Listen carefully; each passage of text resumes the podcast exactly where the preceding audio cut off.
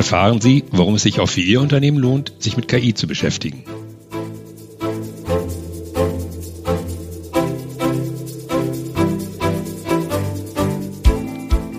Herzlich willkommen zu einer neuen Episode von Tech Talk, Voice of Digital, der Podcast von Computerwoche, CIO und Channel Partner.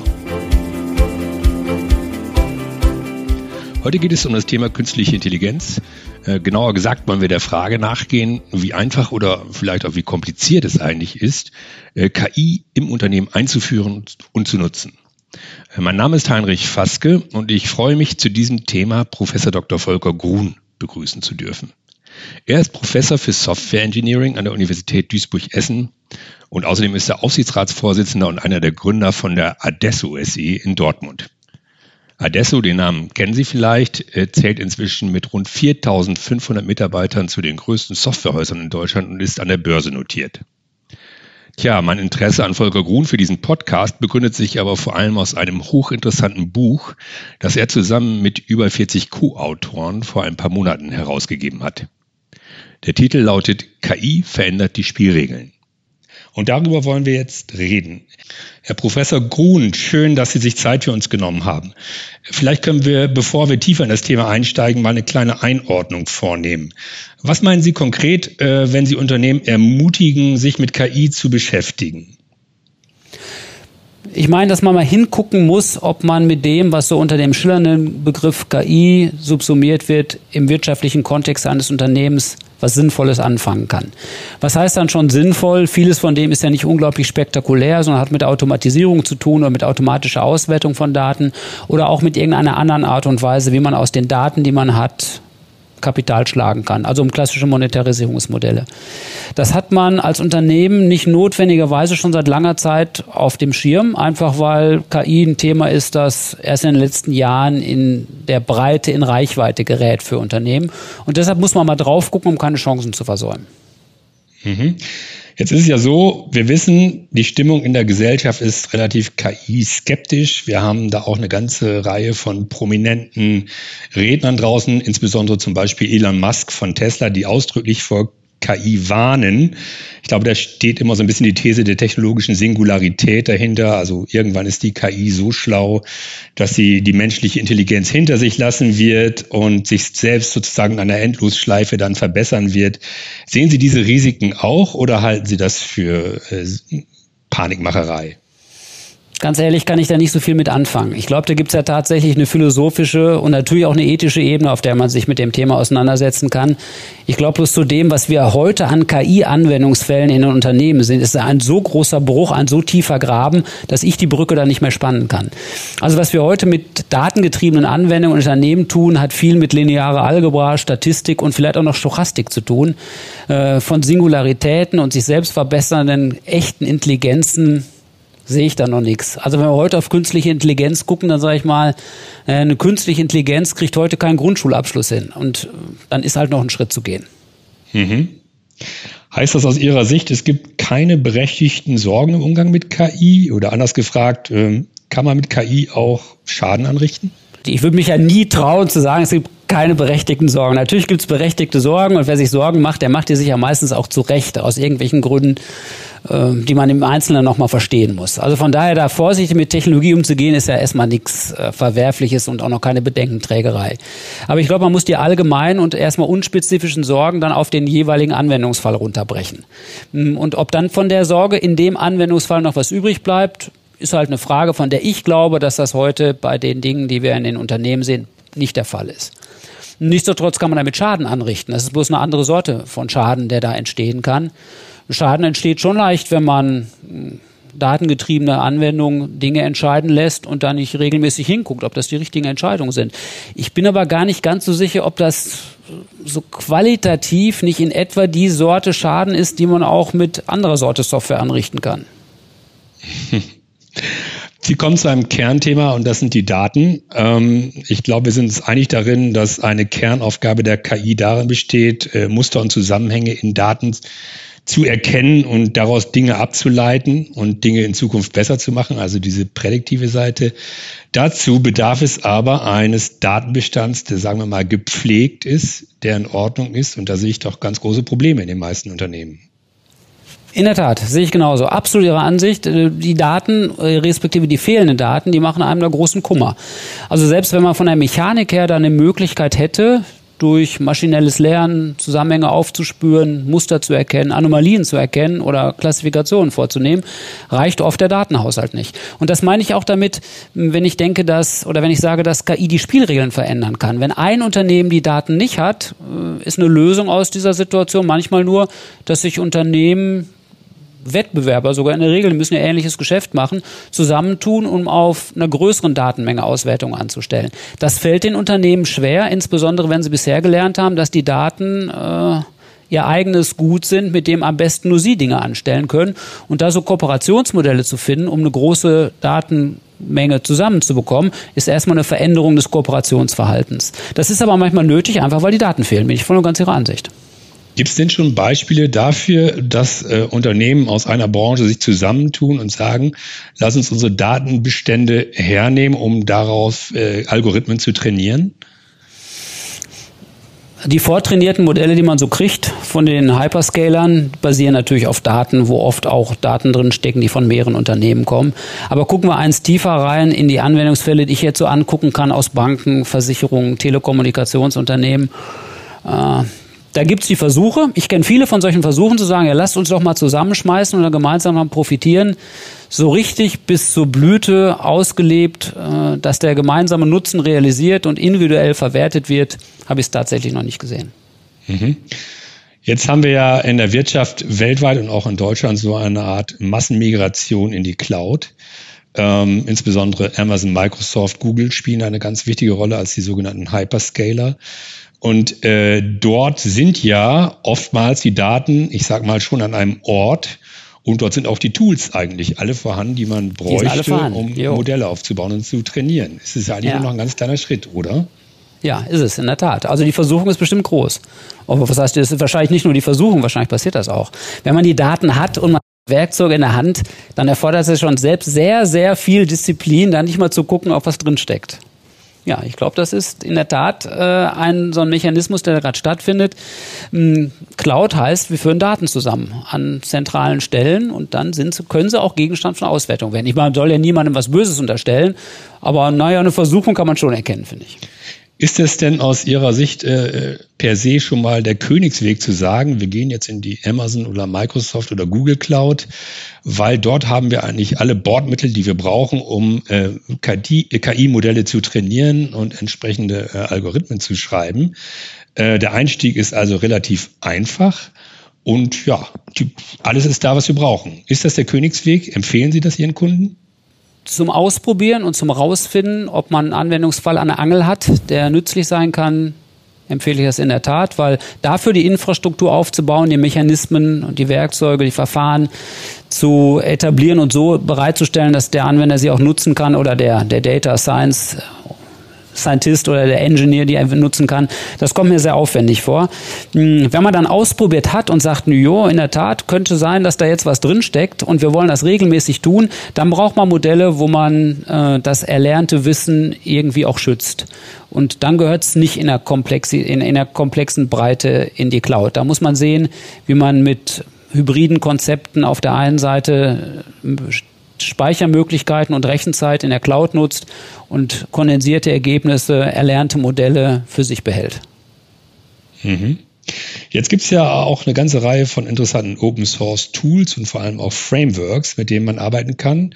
Äh, da fällt mir natürlich spontan äh, TensorFlow ein, was von Google entwickelt worden ist und wahrscheinlich auch sehr weit verbreitet ist in der Entwickler-Community. Ist das etwas, an das man nicht vorbeikommt, wenn man äh, KI machen will?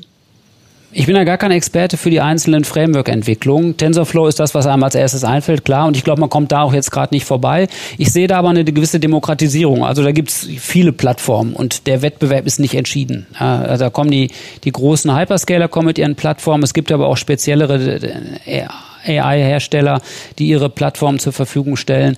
Ich glaube, das Spiel ist noch nicht beendet. Und ich glaube auch, das ist am Ende nicht das Differenzierende, weil die, die Mechanik dahinter ist lineare Algebra. Ja, die wird man schon bauen können. Hm, das besonders Intelligente und, und Schöne dabei ist, äh, dass sie in der Darreichungsform an den Entwickler geraten, sodass er die anwenden kann, ohne die dahinterliegenden Mechanismen zu verstehen. Deshalb das jetzt heute mit TensorFlow zu tun, finde ich ja auch ganz unkritisch, kann man ja gerne tun. Ich würde mich jetzt noch nicht auf alle Zeiten festlegen ein Vendor-Login zu vermeiden versuchen, wenn ich damit eine unternehmenskritische Anwendung bauen wollte. Mhm. Man könnte sich ja auch sehr viel einfacher machen und sagen, ich schaue mir mal an, was so die großen Hersteller von Data Analytics Tools, Datenmanagement Tools machen, weil man kann ja davon ausgehen, dass dort überall früher oder später KI unter der Haube ist und ich das sozusagen mit der Standardsoftware mir einkaufen kann. Dann brauche ich mir gar keine Gedanken, um all diese Dinge zu machen. Ist das äh, ein vernünftiger Ansatz aus Ihrer Sicht? Grundsätzlich glaube ich, dass das so passiert, aber ich glaube, es dauert länger.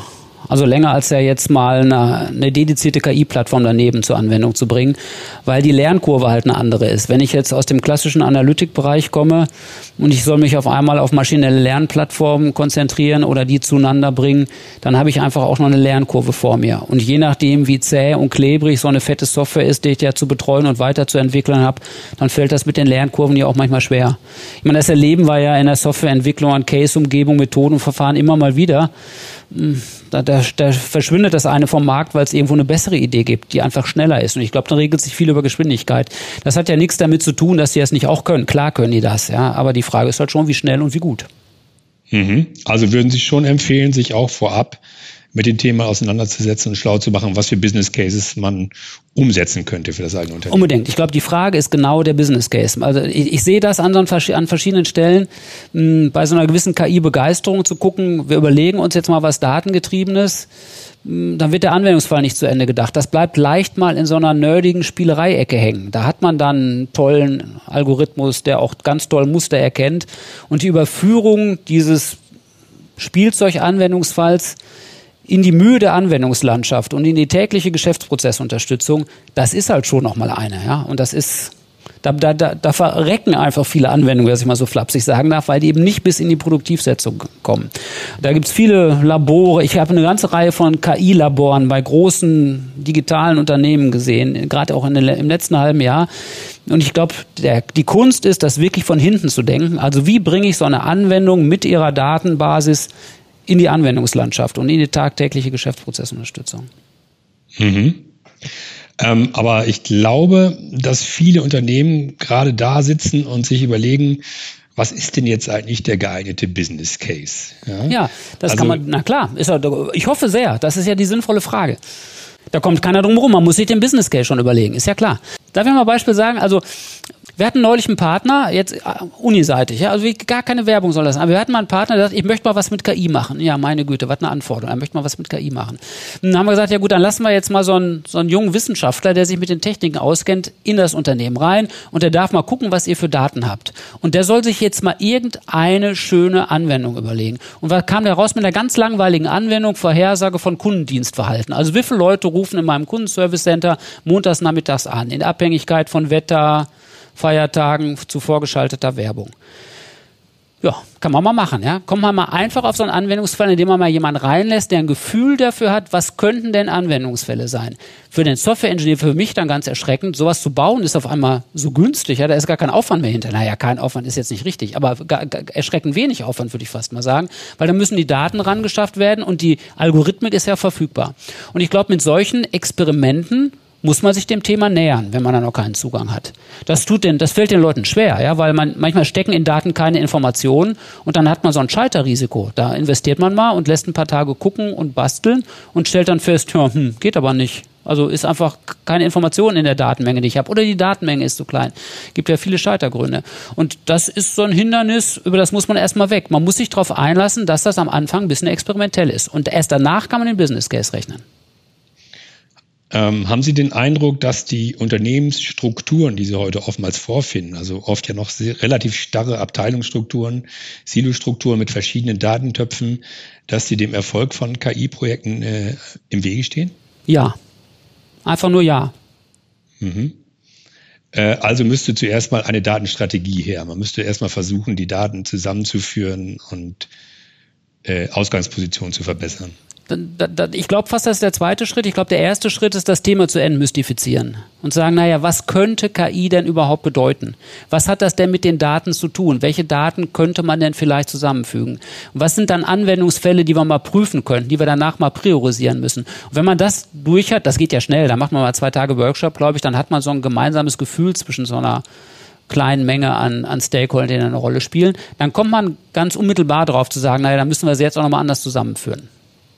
Aber einmal so den, den Bogen spannen, zu sagen, was könnte es alles sein, welche Anwendungsfälle gibt es, welche Services können sich daraus neu ergeben, führt dann zwangsläufig zu einer zu einem neuen Umgang von, mit, mit Daten und damit zu, zu einer Datenstrategie, wie Sie das sagen. Mhm. Jetzt gibt es ja sehr oft im Zusammenhang mit äh, KI-Projekten Berichte darüber, dass die Datenqualität nicht in Ordnung war, dass ja. die Daten verzerrt waren, dass es dieses Bias-Problem gibt. Jo. Äh, kennen Sie das auch und was kann man dagegen tun? Also einmal darf man ja nichts anders tun, als auf der kompletten Grundgesamtheit von möglichst wenig verdichteten Daten arbeiten. Das hört sich jetzt einfach an, aber da steckt viel Unheil drin. Ja? Also Grundgesamtheit von Daten, keine Vorsortierung und nicht verdichtete Daten. Da darf nicht jemand vor dran rumfummeln und sagen, naja, ich verdichte mal die Rohdaten und das nenne ich jetzt mal äh, einen besonders guten Kunden. Dann ist schon Unheil passiert. Ja, da steckt dann der Bias des Betrachters schon drin mm, und da kommt natürlich am Ende auch nichts anderes mehr raus, als vorher reingesteckt wurde. Also rohe Daten, komplette Grundgesamtheit und eine sinnvolle Aufteilung zwischen Test- und Trainingsdaten. Aber das ist ja der trivialere Teil davon. Mhm. Dann hat man Bias draußen. Ja, Sie haben vorhin das Thema Kundenservice als äh, Business Case genannt, so als ein banales Beispiel, um reinzukommen. Ja. Mhm. Ähm, was ist aus Ihrer Sicht ein Business Case, wo Sie sagen, da ist ein großer Hebel? Wo lohnt es sich wirklich, äh, mit KI-Techniken zu arbeiten? Ja, also grundsätzlich glaube ich alles um missbräuchliche Benutzung, also Betrugsmanagement, Klassifikation von Sachverhalten, Schadenbearbeitung aufgrund von rohen Bildern, die reinkommen können, Kundenklassifikation. Hm, da kommt man über, über ein Clustering auf ein, zu, zu, einer Ähnlichkeit von Kundengruppen, die man vorher vielleicht gar nicht erwartet hätte. Und dann über eine Zuordnung der Ansprache oder dafür in Frage kommenden Produkte. Das ganze Thema, das ganze Thema Prädiktion, also wie verhält sich jemand oder auch nur eine Maschine in der Zukunft in Abhängigkeit dessen, was ähnliche Menschen oder Maschinen in der Vergangenheit getan haben. Ich glaube, das sind so die Anwendungsfälle, unter denen fast jedes Unternehmen was finden müsste, was passt. Mhm. Kommen wir nochmal zum Thema Personal. Äh, kann ich mit Leuten, die zum Beispiel bei Ihnen in der Universität ausgebildet werden, ganz normale Softwareentwickler solche Projekte angehen oder brauche ich spezielle Skills? Sie brauchen spezielle Skills. Also, naja, so ein paar haben wir davon, ja. Ich meine, wenn man auf eine Uni guckt, da haben wir viele Bachelor, die da rauskommen, die können das in der Regel nicht, wenn die sich nicht selbst dafür interessiert haben. Und da gibt's hinterher ein paar Masteranden. Mm, und, und davon können es dann die, die einen entsprechenden Schwerpunkt gewählt haben. Aber das sind wenige. Wenn ich ganz ehrlich bin, der normale Informatikabsolvent bei uns an der Uni oder auch an irgendeiner anderen, das ist jetzt, glaube ich, nicht spezifisch, der kann das in der Regel noch nicht. Der hat, wenn er Glück hat, so ein grundlegendes Werkzeugset dabei, mit dem er hantiert. Aber das reicht nicht. Also ich glaube tatsächlich, für solche Anwendungen braucht man klassische Softwareingenieure, man braucht Dateningenieure und man braucht ganz wichtig immer jemanden, der die Anwendungsdomäne versteht. Mhm. Also es ist am besten, man setzt übergreifende Teams zusammen, die sich um so einen Case dann kümmern. Ich glaube, das geht nur in Teams. Jo. Mhm. Zum Schluss darf ich Sie vielleicht noch mal ganz kurz um zusammenfassendes Statement bitten. Was sind aus Ihrer Sicht die wichtigsten To-Dos, um wirklich reinzukommen in dieses Thema? Wo soll man anfangen? Man soll sich mal angucken, was die klassischen Anwendungsfälle in der Branche sind, in anderen verwandten Branchen sind, sich für diese Anwendungsfälle einmal überlegen, mit welcher Technik man die bearbeiten könnte, ob wirtschaftliches Potenzial drin steckt und welcher Aufwand in Datenbeschaffung und Bereitstellung zu vermuten ist. Mhm. Und äh, welche Fehler sollte man möglichst von Anfang an vermeiden? Zumindest mal den Fehler, dass man es tot redet durch allzu viele Bedenken, die man am Anfang hat. Man muss akzeptieren, es ist ein Risiko drin, dass ein ausgedachter Anwendungsfall hinterher nicht trägt und trotzdem muss man es probieren, weil man es sonst einfach nie erfährt. Also den Fehler des Totschlagarguments, wir wissen nicht, ob tatsächlich Nutzen drinsteckt, den muss man vermeiden. Und man muss den Fehler vermeiden, mit, sich mit zu wenig Daten äh, zufrieden zu geben. Weil da braucht man in der Regel mehr, als man am Anfang denkt. Vielen Dank, Herr Professor Grun. Spannende Einsichten, die Sie uns da gegeben haben. Ich glaube, man kann zusammenfassen, man muss sich einfach auch mal trauen, man muss Dinge ausprobieren, einfach mal eintauchen in das Thema. Sehr viel ist schon vorhanden in der Open Source Community, aber auch in den Cloud-Angeboten der großen Hersteller. Und äh, wenn man nicht mehr weiter weiß, kann man sich immer noch an Sie wenden. Notfalls auch das. Herr Waske, vielen Dank. Ja, äh, liebe Zuhörerinnen und Zuhörer, ich bedanke mich, dass Sie dabei gewesen sind. Äh, wenn Sie uns Feedback geben möchten oder Anregungen zu unserer Podcast-Reihe haben oder auch zu diesem Thema, dann schreiben Sie uns einfach eine Mail. E-Mail-Adresse ist podcast.idg.de. Ja, und wenn Sie besonders spannend finden, was wir hier tun, dann zögern Sie nicht, unseren Podcast-Kanal zu abonnieren. Tschüss und Wiederhören.